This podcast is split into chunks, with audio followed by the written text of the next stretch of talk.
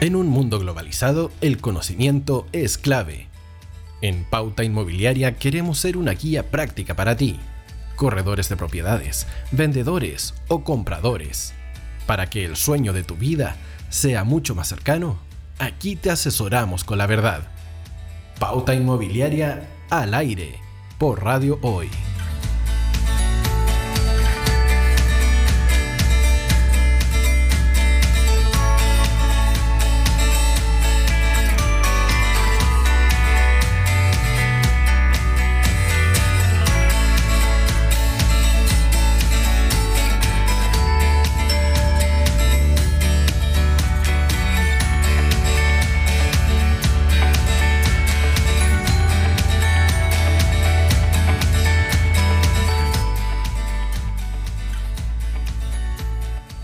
¿Qué tal? ¿Cómo están ustedes? Encantado de estar nuevamente con ustedes en un nuevo programa de Pauta Inmobiliaria. Como, como todos sabemos, este programa va los días lunes a las 16 horas y siempre tenemos entrevistados que son interesantes y que van a ayudar al corredor de propiedades, al broker, al asesor inmobiliario a ejecutar mejor su labor.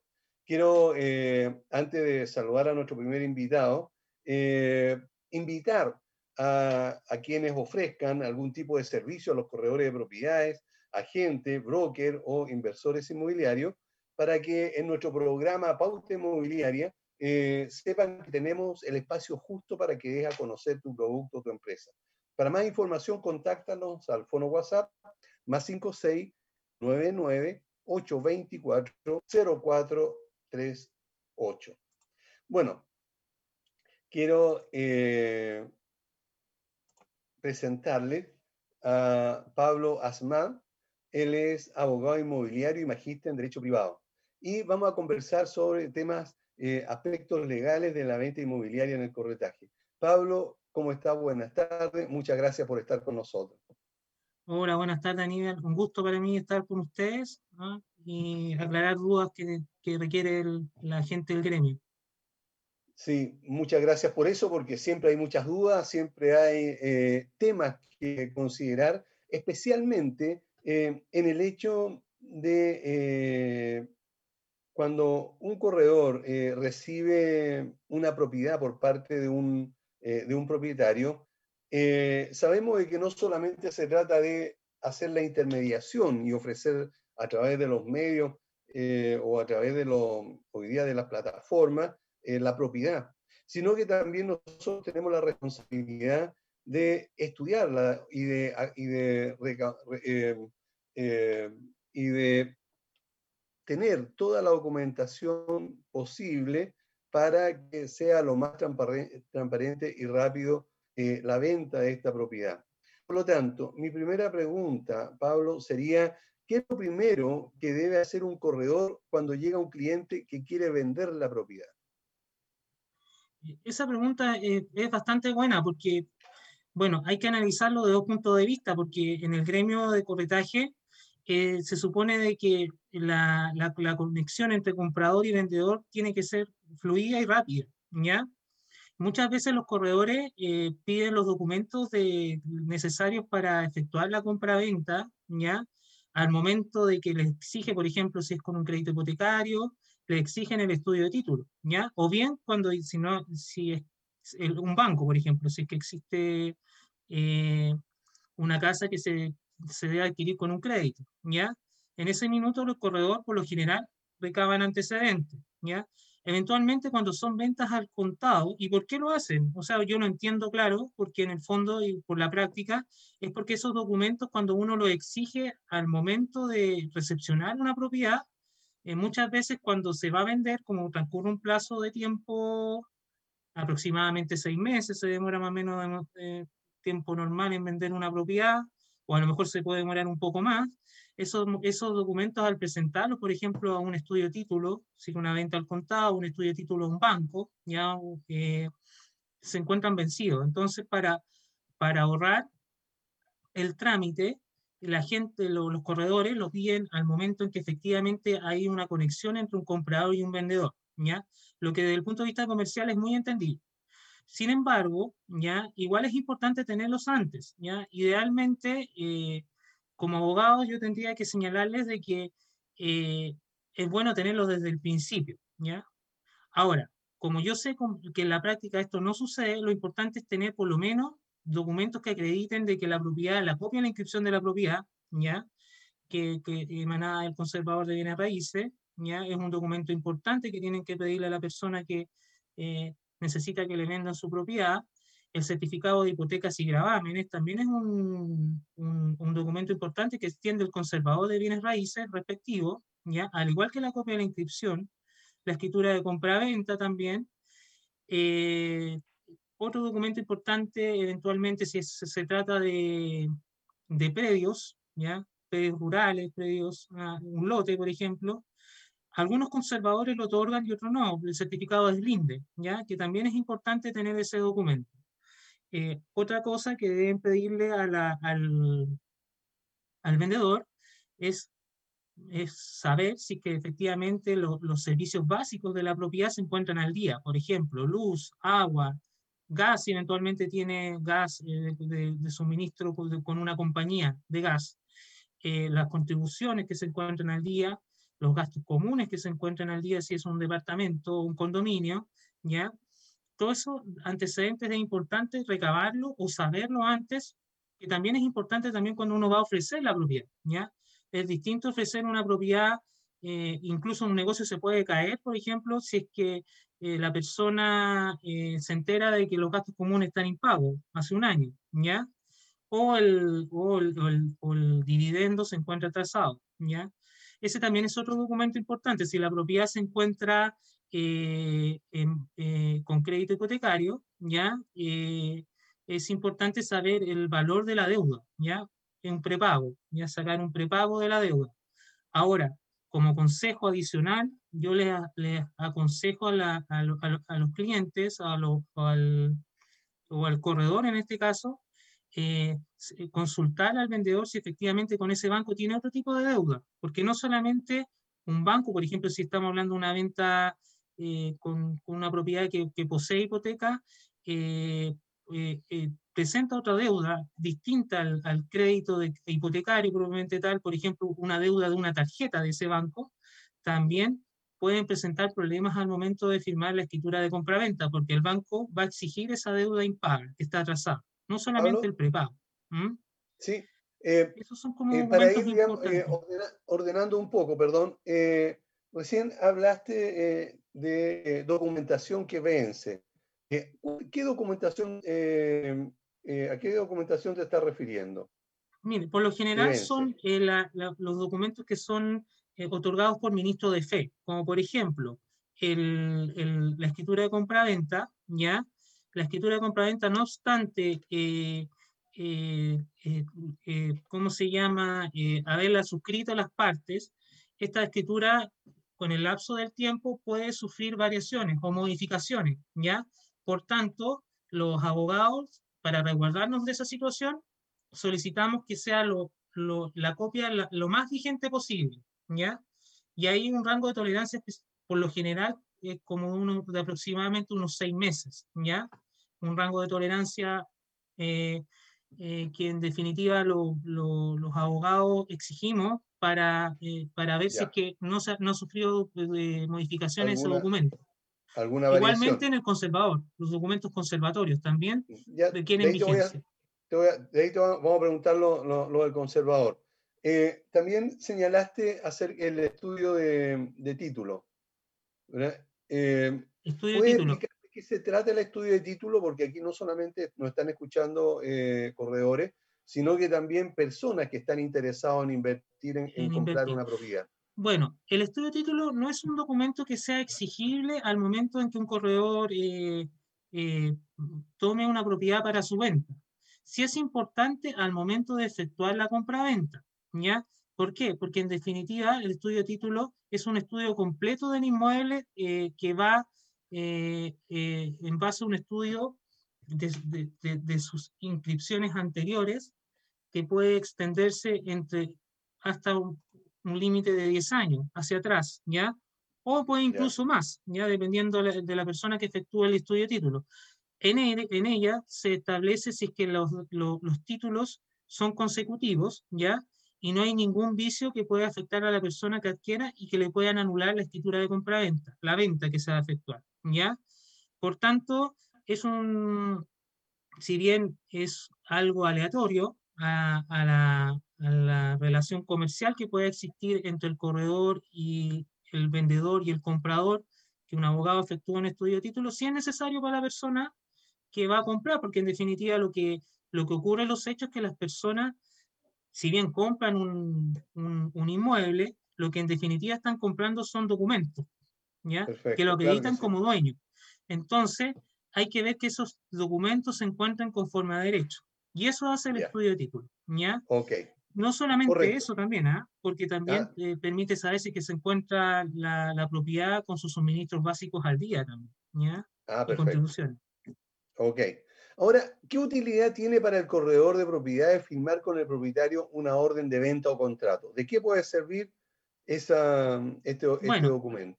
El orden, la orden de venta, bueno, idealmente lo que es, la orden de venta es buena en el sentido de que es como el primer documento preliminar que establece una relación contractual entre el vendedor y el corredor de propiedad.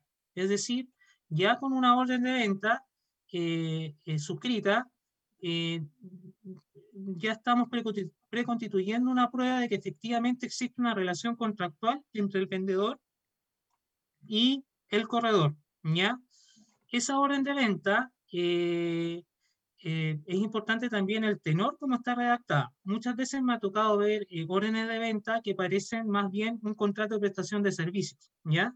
Más que una orden de venta, ¿ya? La orden de venta es el, el, documento que en el fondo muchas veces los corredores lo toman eh, como el, documento que en definitiva establece una, una, consensualidad entre el vendedor y el comprador en vender la propiedad, ¿ya?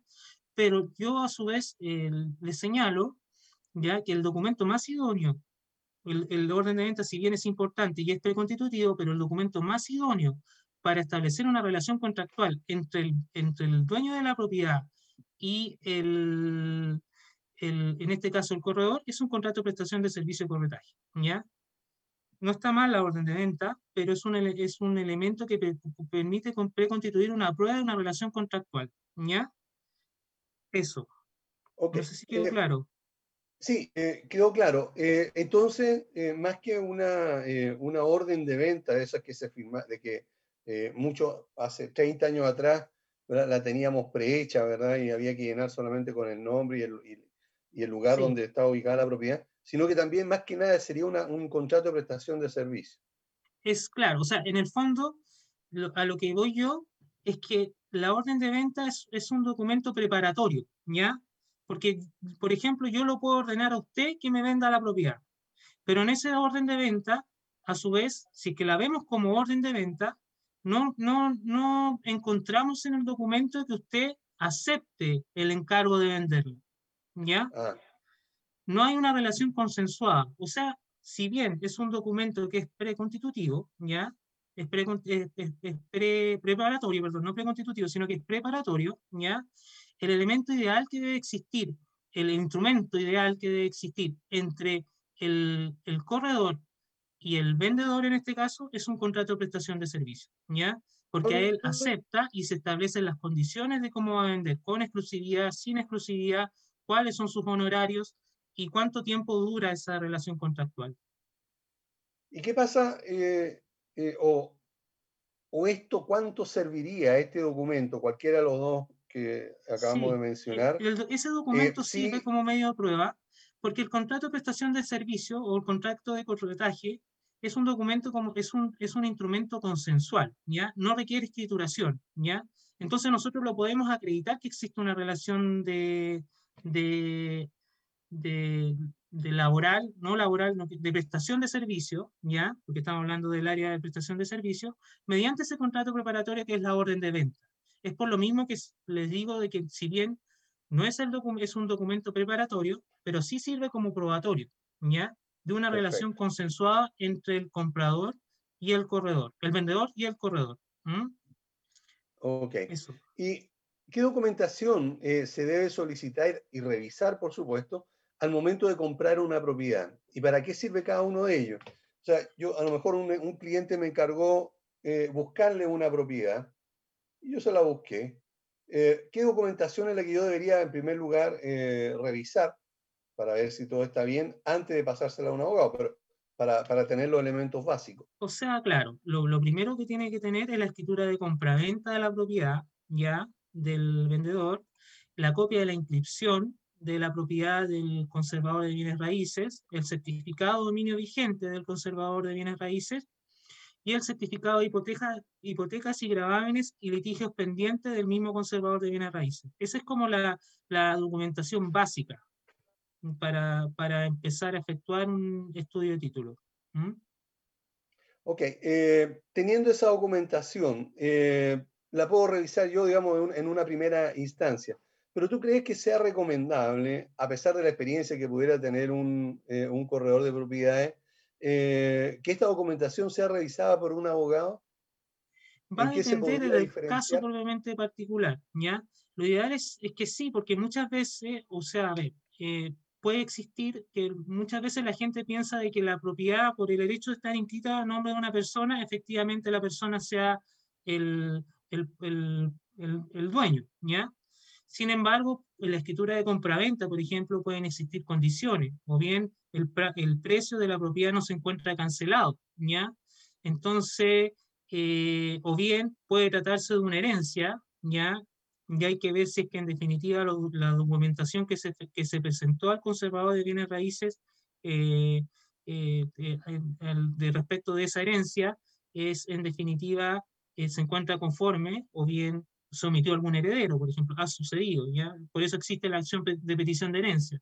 Entonces, lo que es recomendable es siempre que estos antecedentes sean revisados, sobre todo por los montos que se manejan actualmente en la, en la compra de propiedades que sea manejado con un abogado. De repente, muchas veces las personas se quieren ahorrar el abogado, ya, a lo mejor un estudio de título costará unos 200, unos 300, pero aquí estamos hablando de 40, 50 millones, que por no, por no ser revisado, ya, eh, caen en el problema de que pierden ese dinero. ¿ya? Puede que la propiedad no llegue y dicen el conservador. Claro, recién eh, estaba mencionando que pudiera ser una propiedad que, que, sea una herencia. Y eh, tal vez hayan dos o tres de los cuatro que están de acuerdo en vender y no una, una, la, y no una de las partes. Eh, ¿Es posible esa venta o definitivamente tendrían que estar todos de acuerdo? Bueno, ahí hay que distinguir. O sea, los comuneros, como comuneros, pueden vender sus derechos, ¿ya? Como comuneros, no la propiedad pero sus derechos sí lo podrían vender, si caen en un bien raíz, ¿ya? Podrían vender sus derechos. Ahora, estamos hablando de un bien raíz urbano, más complicado es en las zonas que son agrícolas, ¿ya? Pero veámoslo como un bien raíz urbano, perfectamente sí, pero no podrían vender la propiedad, ¿ya? Bajo ningún punto de vista. Se entiende, ¿qué se entiende por vender el derecho? Los derechos eh, son, eh, a, ver, a ver, los derechos son a ver, mm, ¿cómo se lo, se lo explico? A ver, para que usted me pueda entender. Las, a ver, varias personas son dueñas de una propiedad. Sí, claro. Por ejemplo, varias personas y cada persona tiene un porcentaje. Sin embargo, para hacerlo, es, para hacerlo ¿ah? más sencillo, eh, pensemos de que son cuatro hijos, los dos papás fallecieron, eh, o sea, se divide en cuatro la, la, la, propiedad, ¿verdad? Cada uno con un 25%, para hacerlo bien sencillo cuatro hijos, ¿ya? Claro, cada uno tiene un porcentaje de derecho en esa propiedad, ¿ya? Y eso se refiere en derecho. Ahora, la, el conjunto de esos derechos da lugar a la propiedad, ¿ya? La única forma de poder vender es con el consentimiento de todos, ¿ya? Y eventualmente, si uno no está de acuerdo, la única forma de poder vender esa propiedad es con un juicio particional. Eso tendría que hacerse. Ahora, eh, la gente le tiene miedo al juicio particional, pero muchas veces eh, por, lo oneroso que puede llegar a ser. Hay dos cosas que yo me he dado cuenta que la gente eh, no, no, posee el conocimiento respecto a esa opción, como por ejemplo, de que muchas veces me dicen que las propiedades eh, van a, a, a, a, remate en valor de avalúo fiscal, ¿ya? Con el avalúo fiscal, lo que no es efectivo, ¿ya? Eso es, es, propio de los juicios ejecutivos, ¿ya? Cuando no se objeta a una tasación, ¿ya? Pero cuando se trata de, de juicios que son particionales, eh, durante el, el, el, transcurso del proceso, con el juez árbitro, uno presenta una tasación o solicita una tasación de la propiedad probablemente tal y se prueba con un valor comercial, ¿ya? Va a la venta con un valor comercial, ¿ya? El, el problema que se suscita en ese tipo de juicios particionales es el tema de los gastos que tiene asociado, ¿ya? No es barato, ¿ya? En el sentido de que el juez partidor cobra una parte el momento de la venta, por lo general, ¿ya? Y hay que pagarle al, al ministro de fe. Eso va por eh, más o menos, esos montos por lo general van entre el 10 y el 20% del valor de la propiedad, ¿ya? Por lo general es el 10, ¿ya? Ok. Y lo del... ¿Mm? Volvamos, volvamos al, eh, al derecho, digamos, eh, que estaba mencionando a la venta del derecho.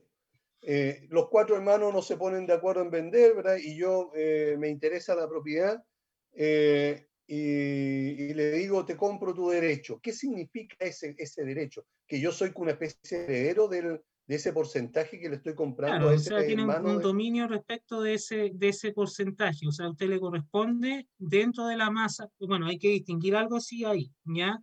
Porque, a ver, hay, bueno, hay normas que establece el Código Civil respecto del tema de la gerencia, ¿ya? Y cuándo uno puede disponer de un bien de la masa hereditaria, ¿ya?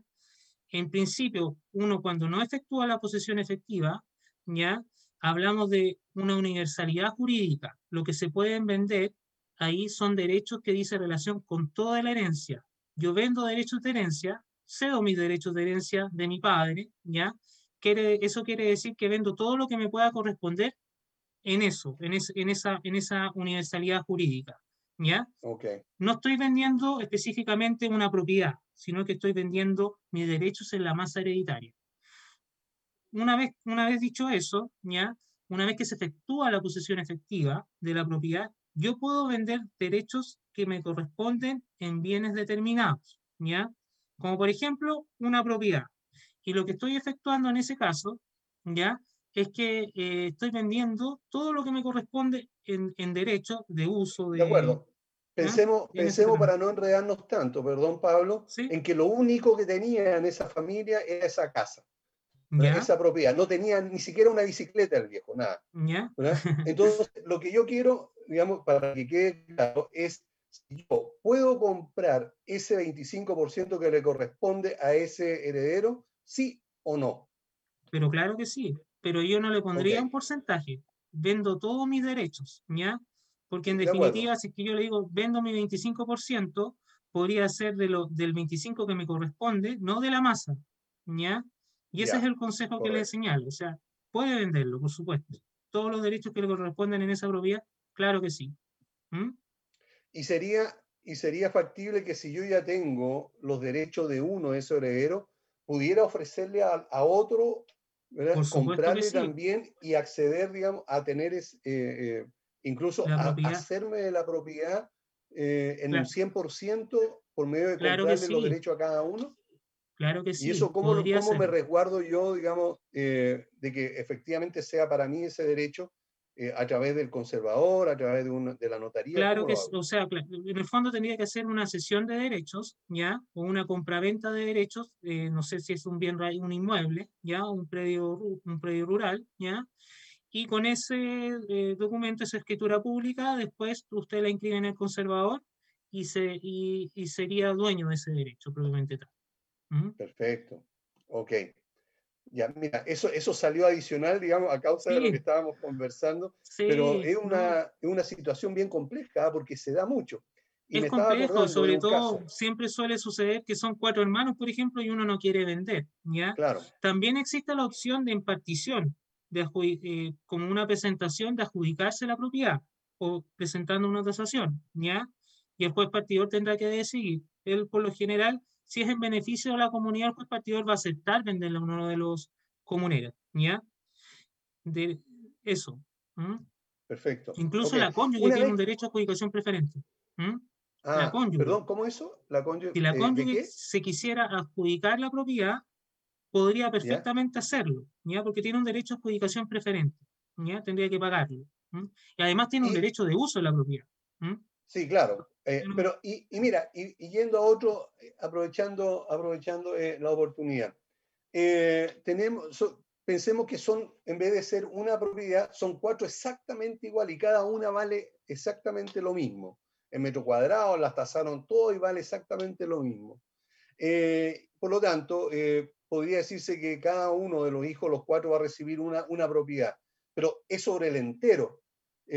Si yo quisiera quedarme con más de una propiedad eh, y, ofrezco, yo soy uno de los hermanos, y ofrezco comprarle a uno de mis hermanos, pero estamos peleados por esto la herencia, eh, ¿existe la, la, posibilidad de que eh, el primer comprador tenga la preferencia, sean los mismos herederos?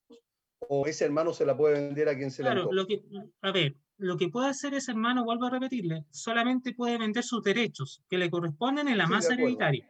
¿Ya? Eso es lo primero, ¿ya? Podría venderla a un tercero, y ahí le contestaría, ¿ya? Pero los derechos, no la propiedad, porque en definitiva no se la han adjudicado. Porque en, el, en, el, minuto en que eh, poseen un, derecho de herencia, para poder determinar qué le corresponde a cada uno, tiene que existir una escritura de adjudicación. Claro. Por, por el caso que usted me está mencionando, estamos hablando solamente de derechos, ¿ya? y, perfectamente podría vender uno de los herederos a un tercero. No obstante eso, no está vendiendo una de las propiedades, ¿ya? Sino que está vendiendo lo que le corresponde en esa masa hereditaria. Perfecto. ¿ya? Por, por tanto, eh, si la persona, y contestando derechamente su pregunta, si uno de los hermanos quisiera comprar otra de las casas que se encuentra ahí, tendría que eh, efectuar esa propuesta al juez partidor. ¿Ya? Y el juez ah, partidor, en base a los antecedentes que existan en la causa, porque perfectamente las otras partes podrían efectuar un descargo en contra, ya decidirá si en definitiva o no se la puede adjudicar a este tercero, ¿ya? En ah, base a lo que ofrece, o en base a, este comunero, perdón, en base a lo que ofrece. Perfecto. ¿Mm? Ok.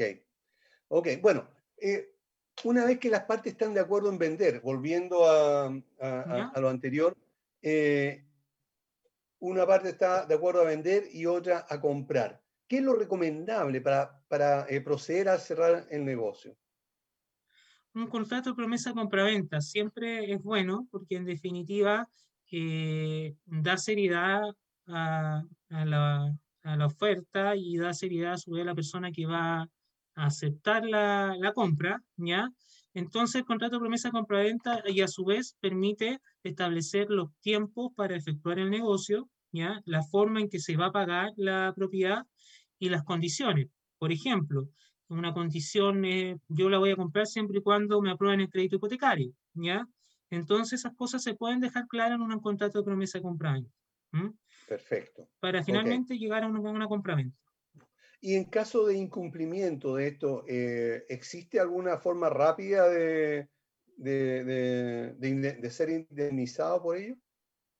Se, pueden, se pueden eh, a ver, muchas veces las partes colocan cláusulas ya que son en definitiva que piden el cumplimiento de la, en caso de incumplimiento ya de una de las partes se establecen sanciones, ya.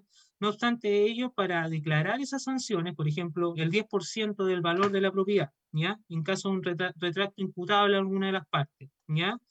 Eh, esas cláusulas, en definitiva, deben ser, por más que uno le coloque eh, tres días, me tiene que pagar tres días de que se retracta, eh, requiere una declaración judicial, ¿ya?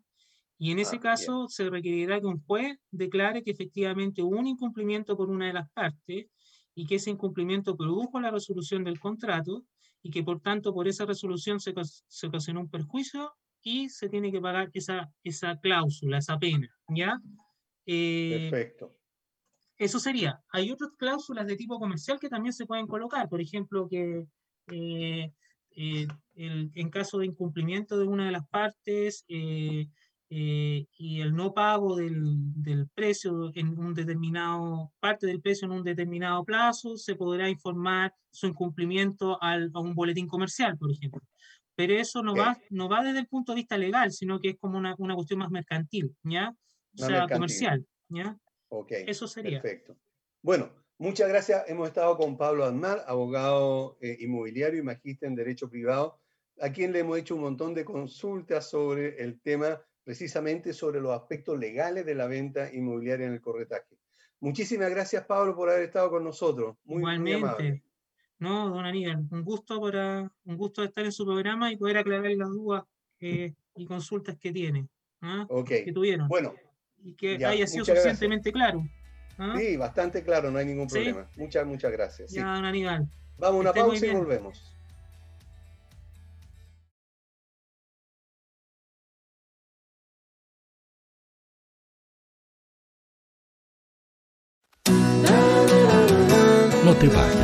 Volvemos después de una breve pausa comercial. Disfruta en la sintonía de la hora. Personaliza tus ideas con Estampados MG. Una excelente alternativa para estampados de poleras, tazones, cojines, delantales y mucho más. Especializados en personalizar recuerdos para todos los fanáticos del fútbol y clubes de fans. Encuéntranos en Facebook y Twitter como arroba estampadosmg y en nuestro Instagram como arroba estampadosmgcl. Despachos a todo Chile. La mejor opción de precio y calidad la encuentras en Estampados MG.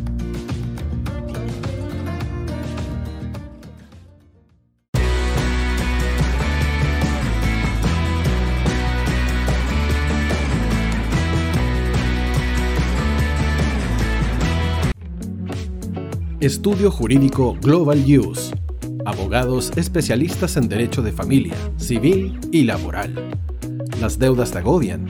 Global Use te ofrece diferentes mecanismos jurídicos para tu defensa y tranquilidad. Para consultas y atención personalizada, escríbenos al mail contacto arroba globaluse.cl o visita nuestra página web www.globaluse.cl y pide tu hora de atención sin costo. En Global Use estamos al servicio de la gente. Cuivo.cl es un sitio de comercio seguro y libre para todos los que quieran comprar y vender cualquier cosa de una manera segura, fácil y gratuita. En cuivo.cl puedes encontrar autos, casas, ofertas de trabajo y mucho más. Nuestro servicio está dirigido a toda la población, pero nuestra oferta también incluye a las empresas locales que quieran publicar sus productos y servicios a la gente. Cuivo.cl, donde buscar y ofrecer es más fácil. Vota en las diferentes categorías de nuestro ranking. Tú eliges los temazos de la semana en la hoy. Música deportes, cultura, noticias e información. Todo esto lo puedes encontrar en La Hoy. ¿Tu empleador no cumple con sus obligaciones? ¿Sufres de acoso laboral? ¿Quieres autodespedirte? Con Defensa Trabajador de Global Use puedes defenderte. Di no a los malos empleadores. Pide tu hora de atención al mail contacto arroba globaluse.cl o visita www.globaluse.cl. Con Defensa Trabajador de Global Use, nos pagas cuando ganemos tu caso.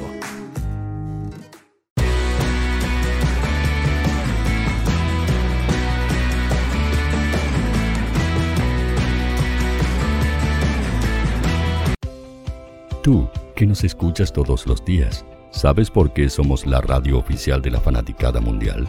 Si no lo sabes, Sube el volumen. Hola tío, aquí Andrew de Argentina. Hola tío, hoy soy Deb.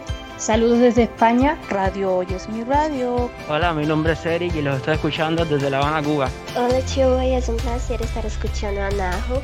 Os mando un saludo desde Brasil, o como decimos por aquí, un abrazo muy fuerte. Chao. Hola tío, soy Ángela y soy de Puerto Rico. Hola tío, aquí una peruana desde Italia, en sintonía de la radio de la fanaticada mundial con Radio Hoy y el tío Hoy, por supuesto. Hola tío, Hoy soy Alexa de México, tengo 8 años. Hola tío, ¿cómo estás? Te saluda Mónica Zuno desde Paraguay. Hello tío Hoy, we're streaming from the United States and we thank you for doing this special stream. La radio Hoy, soy Laxane y los escucho desde Nicaragua. Hola tío, soy Majo de Bolivia. Hola Radio Hoy Chile, muchos saludos desde Honduras. Hola tío, te saluda Eric desde Ecuador.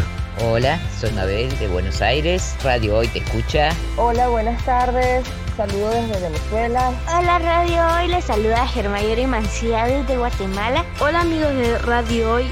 Tío Hoy, tío Hoy, tío Hoy. Para Chile, América y el mundo, Radio Hoy, la radio oficial de la fanaticada mundial. El área deportiva de la Hoy está todos los fines de semana reporteando, transmitiendo y llevándote la emoción del fútbol.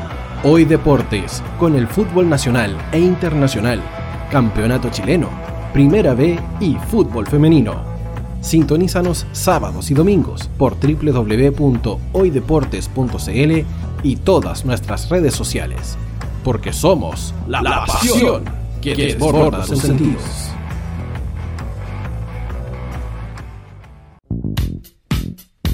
¿Quieres que tu marca llegue a miles de personas? ¿Buscas hacer crecer tu negocio? Envíanos un mail a radio@radiohoy.cl y sé parte de nuestra parrilla programática. Únete al equipo de auspiciadores de la Hoy. Los fans de Chile y el mundo nos prefieren. ¿Y tú qué esperas para seguirnos? Síguenos en Twitter como arroba Radio Hoy CL, Facebook La Radio Hoy, Instagram arroba Radio Hoy CL porque somos la radio oficial de la fanaticada mundial. Radio Hoy es una empresa Hoy Comunicaciones. Visítanos en www.hoycomunicaciones.cl.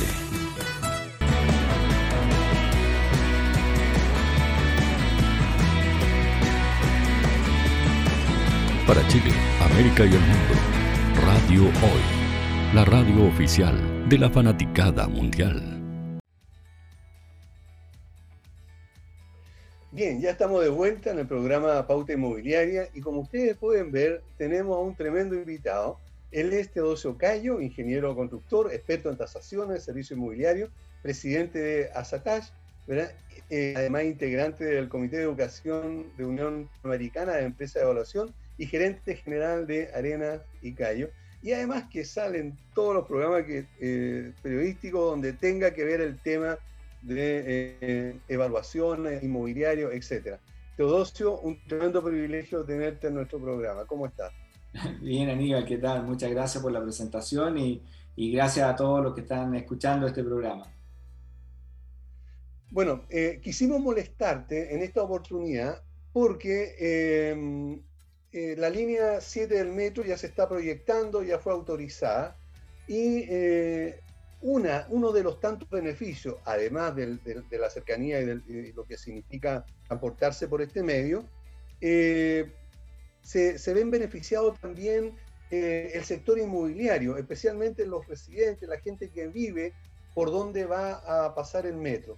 Entonces, la primera pregunta, para ir al grano inmediatamente, es a qué se debe que los precios de las propiedades suban y después sigan subiendo, no importante la pandemia, en el sector donde esté ubicado, antes de empezar con, lo, con, el tema del metro. Sí, bueno, en general lo que ha ocurrido en este último tiempo es que las personas están de una u otra manera buscando ciertos refugios eh, económicos y eso lo ven eh, claramente en los bienes raíces. Adicionalmente, hay otros dos factores.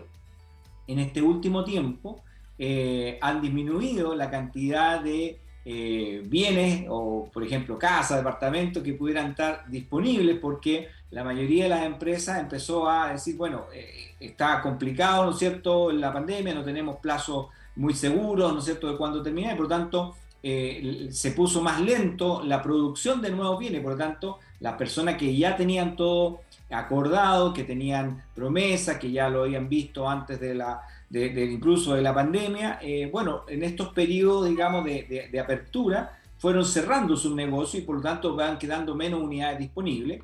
Y como tercer elemento también está presente el hecho de que eh, ha habido también con el 10% un porcentaje importante de personas que han aprovechado ese 10% eh, para dar el pie del, nuevo, digamos, de, su vivienda. Y por lo tanto hay al menos tres factores que hacen que la demanda por bienes, sobre todo habitacionales, haya seguido aumentando y por lo tanto los precios también han seguido creciendo. pero también eh, como elemento adicional por ahí, eh, se ha producido una escasez de materiales. Y esa escasez de materiales, por supuesto, también repercute eh, y va a repercutir normal, por lo general, digamos, va, a ser una repercusión directa en los nuevos proyectos que, vengan a futuro. Digamos. Claro, referente a lo que tú acabas de señalar de, lo, de este 10% de la AFP, eh, ¿Tú crees, eh, hay alguna eh, noción de que la gente esté ocupando la plata en eso y no para sobrevivir, para, para, comer, como se decía en algún comienzo? O sea, ¿también la están usando para inversión? Bueno, hay un porcentaje importante de la población que lo ha estado pasando muy mal. Y, esas personas, por supuesto, han ocupado este 10% para cubrir esas necesidades más urgentes. Pero también hay un porcentaje que uno ve, digamos, a través de las grandes cifras, digamos, que, que, permite observar que se está aumentando el consumo, ¿ya? El consumo no directamente relacionado a cosas esenciales, ¿ya? Y también hay un porcentaje de personas que han aprovechado este 10% para invertirlo. Y esa inversión en bienes raíces se ha visto, digamos, sobre todo porque también están aprovechando eh, un efecto en las tasas que hubo, por ejemplo, eh, recordemos que hubo un momento en que teníamos una tasa al 1,99 por ahí, ¿ah? una tasa que es prácticamente cambiar, ¿no es cierto?, un arriendo por una venta sin, sin cambiar de tramo, digamos. Y, y, también el otro efecto es que si bien ahora han ido aumentando un poco más las tasas, si uno las ve en el largo plazo, son tasas todavía atractivas. Y para las personas que no han perdido su empleo, tienen ingresos que pueden demostrar y adicionalmente llegó este dinero como un extra, por supuesto, eh, se acerca de, mejor forma la posibilidad de dar ese pie para una inversión incluso a futuro. Claro, eh, eso, eso y, y, tiene esa ventaja, tal como tú dices, muchas personas eh, no perdieron el empleo o tenían la suficiente reserva y están bien utilizando este, este 10%. Ahora, que no solamente un 10%, porque ya lo han podido sacar tres veces, por lo tanto, si el máximo, que son 4 millones, ya estamos hablando de 12 millones, que se puede dar el pie para una propiedad para inversión. Y sobre todo porque, por ejemplo, en una pareja, un matrimonio, eh, juntan ambos, ambos ingresos y obviamente les permite acceder a un pie mucho mejor de una, de una propiedad, ¿no cierto?, con, con, mayores atributos, mejor ubicada, y por lo tanto eh, uno ve que efectivamente se han ido cerrando más, eh, más propiedades, digamos, en venta, y yo lo veo a través de las tasaciones, la cantidad de personas que está reevaluando, analizando sus propiedades también ha aumentado, y por lo tanto hay una consistencia en, en los datos por el lado de las evaluaciones, las tasaciones, por el lado de los cierres de negocios y también por las cotizaciones que uno ve en el mercado. ¿Podríamos esperar que en algún momento las propiedades bajen de precio? Uy, es, muy difícil, digamos, esperar que bajen o, o, pensar que van a bajar. A ver, por lo general, ¿dónde nosotros vemos la baja de las propiedades? En aquellas personas que tienen de alguna u otra manera la necesidad imperiosa de vender. Ah, Obviamente este es un periodo que no es bueno para vender, este es un periodo bueno para comprar. Y por lo tanto, si hay una persona que por necesidades eh, financieras necesita vender, el mercado hoy día lo está castigando y lo está castigando en algunos casos muy fuertes. 15, 20%, eh, es, un, castigo importante al patrimonio, a lo que logró hacer desde el punto de vista del valor. Pero si no tiene la necesidad de vender, puede perfectamente eh, esperar un mejor momento para vender y lograr un mejor precio. Por lo tanto, eh, hoy día quienes están vendiendo, sí, uno puede decir, esas personas van a estar de alguna u otra manera dispuestas a hacer una rebaja en el valor importante, que no necesariamente está alineado con el valor de mercado, ni alineada con lo que vale esa propiedad en sí, digamos. ¿Mm? Ahora, ¿en qué se fija un tasador para valorizar una propiedad? Bueno, hay varios factores. Hay factores que son internos, intrínsecos y factores extrínsecos. Por lo general, los factores extrínsecos, los del entorno, son los más preponderantes y determinan la franja, el, rango en el cual se mueven los bienes. Eh, y ahí están, por ejemplo, la accesibilidad, está, por ejemplo, los servicios, está también, ¿no es cierto?, un entorno seguro, un entorno amigable hoy día, eh, que pueda incluso estar cerca de una plaza. Es decir, eh, no solo los elementos que antes considerábamos como transporte, ¿no es cierto?, trabajo o, los niños al colegio, sino que por el tema de la pandemia, hoy día también se están privilegiando algunas cosas externas que tienen que ver con hacer una vida eh, más de calle, una vida, ¿no es cierto?, donde no, me puedo trasladar y conseguir, ¿no es cierto?, las cosas que normalmente se están usando en la vivienda de manera rápida. Eso es por una parte. Y luego, los elementos que están al interior de la vivienda son los que determinan si dentro de esta franja de valor me ubico en el techo, en el piso o al medio, digamos. Por ejemplo, si tenemos una vivienda que está en muy buenas condiciones, probablemente el tasador va a mirar esas condiciones y va a colocarla prácticamente en el techo de lo que el mercado está dispuesto a pagar en ese entorno, en esas condiciones. Y, eso es un elemento importante porque muchas veces, sobre todo para, para efectos de arriendo, las personas se fijan mucho el estado del inmueble, la antigüedad del inmueble, eh, como factores importantes dentro de, lo que está dentro de la decisión que van a tomar. Incluso en el caso de los arriendos, por ejemplo, el costo de los gastos comunes, la, morosidad que puedan tener los otros propietarios en el mismo conjunto, también es un tema importante porque eh, eh, cuando hay mucha morosidad, por supuesto, se empieza a deteriorar los espacios comunes. la mantención de ascensores, la mantención de piscinas, la mantención de jardines, la sala de lavandería. Entonces, si no, si el gasto común impago es muy alto, por supuesto afecta y no solo es la unidad, sino que también lo que lo rodea. Perfecto. En el entendido, decíamos al comienzo que muchas personas se van a ver favorecidas con la construcción del metro, esta línea 7, y en general, por la buena movilidad que esto significa. Eh, ¿De qué manera beneficia ahora en el ámbito inmobiliario en cuanto a los valores de la propiedad?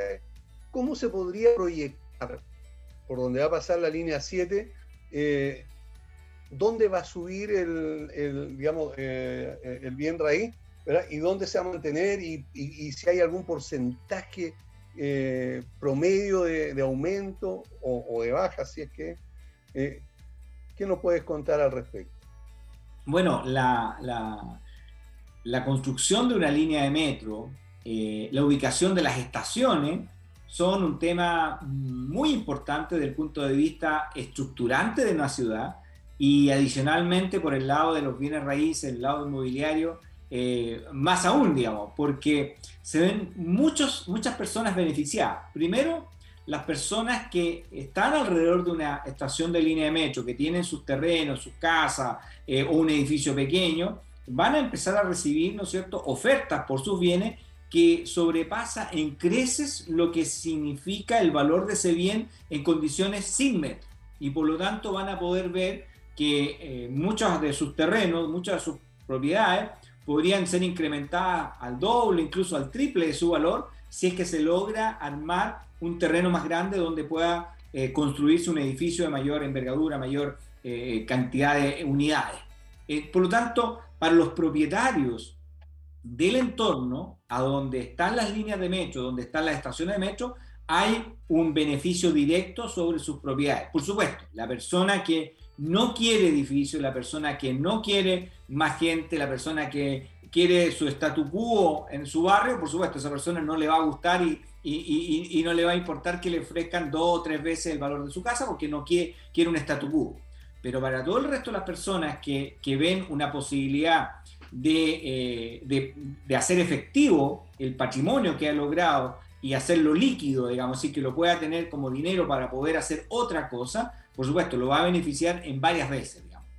Por otra parte, eh, las personas que de alguna u otra manera andan buscando un lugar donde vivir, bueno, se les eh, ofrece entonces una alternativa de viviendas, por lo general en altura, ¿no es cierto?, en edificios, no en extensión, sino que en altura, donde la posición del metro los acerca a cualquier parte de la ciudad.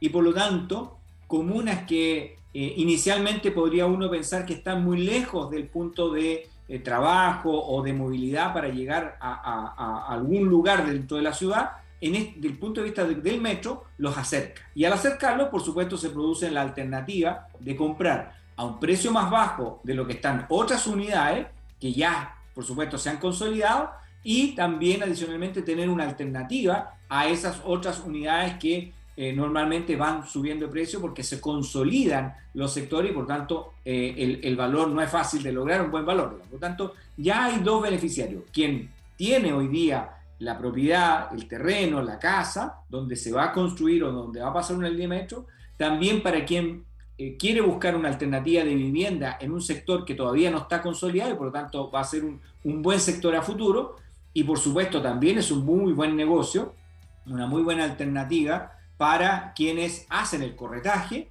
para quienes están, ¿no es cierto?, buscando y juntando las dos líneas, quien compra, quien vende, así como también, por supuesto, para los desarrolladores inmobiliarios que están mirando a futuro y están diciendo, bueno, ¿por dónde va a pasar una línea o por dónde podría pasar una línea de metro y, y, y esto contribuir al, al, al, desarrollo, digamos, de la comuna?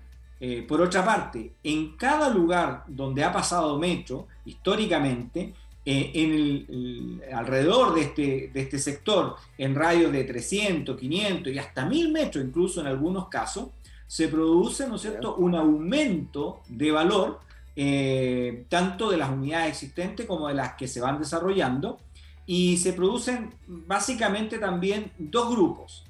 Eh, el, el, el, grupo de, de vivienda de uno y dos dormitorios que está muy cerca del metro y que están a no más de 3, 4 cuadras de la estación de metro, ¿ya? Y, aquí, y aquel grupo que son de tres dormitorios, eh, a incluso algunos de cuatro dormitorios, que están de tres, de tres cuadras de la estación del metro a unas 6, 7 cuadras incluso, porque lo, le genera alrededor de ese punto también la aparición de muchos servicios. Entonces aparecen supermercados, aparecen, ¿no es cierto?, eh, algunas instalaciones de salud, aparecen servicios complementarios como strip center, eh, es decir, se complementa y, esa zona entonces se potencia, logrando también un aumento prácticamente inmediato. Desde que se, hay un anuncio del metro empieza a hacer un aumento del, del valor, digamos, y, de, y la consolidación de esa zona.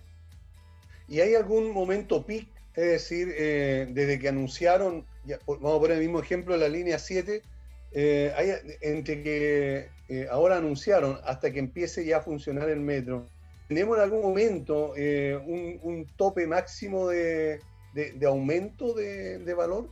Sí, bueno, cuando hay un primer anuncio que va a haber una línea, es, el, es un primer salto de expectativa de precio. Luego, cuando ya se consolidan las zonas por las cuales efectivamente va a pasar la línea, eh, incluso donde se van a colocar las estaciones, se produce también otro salto de expectativa de precio que se materializa una vez que eh, el metro ya está funcionando.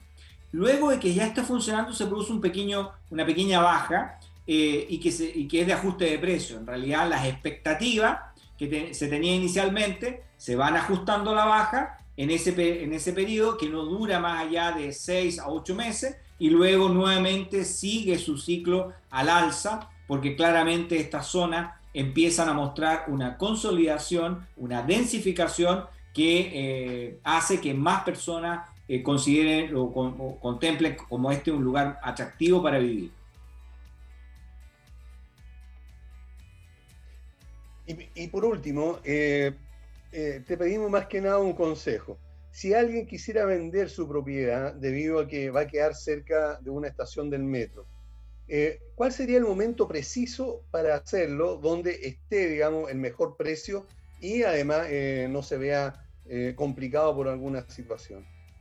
Bueno, si una persona hoy día está cerca de, de una estación de metro, lo ideal es que busque con sus vecinos lograr un área, un paño, un terreno un poco más grande donde se pueda hacer un estudio de cabida que se llama y que nos permita saber qué es lo que se puede construir ahí.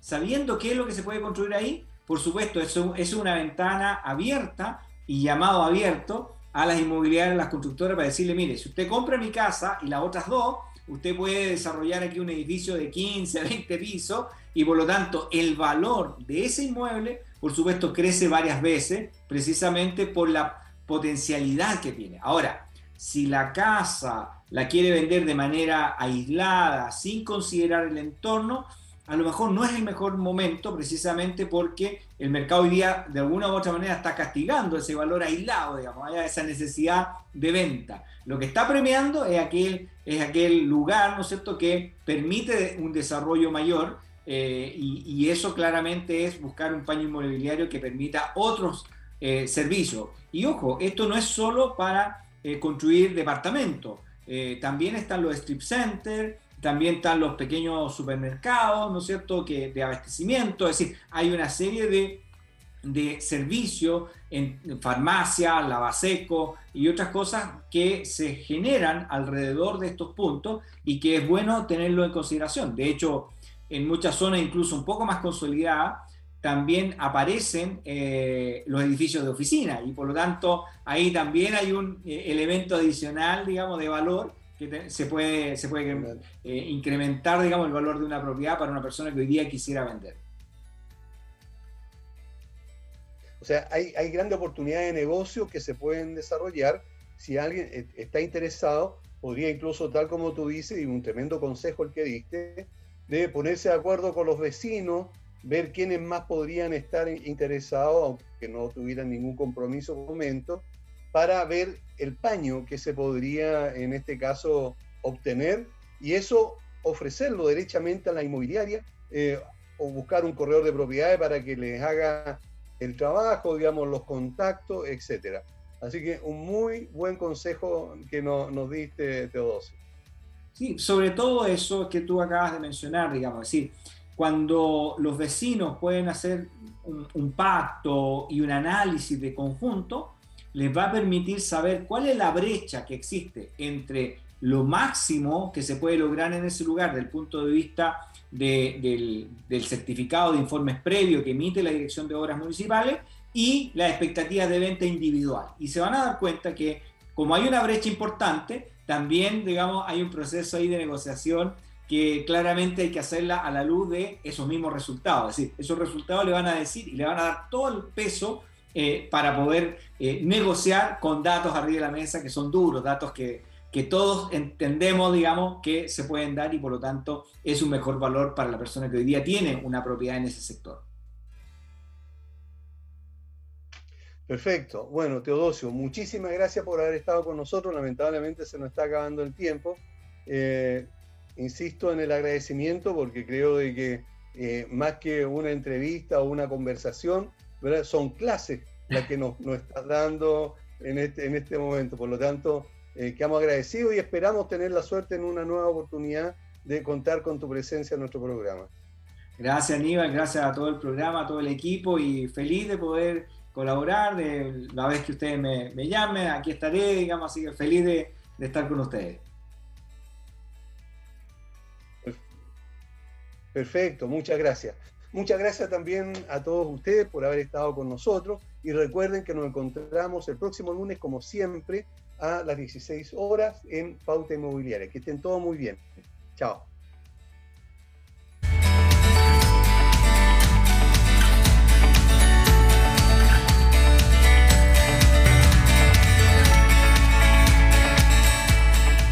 Llegamos al fin del programa te invitamos para que la próxima semana sigas conectado con nosotros.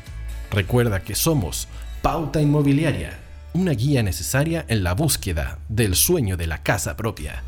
Hasta la próxima semana.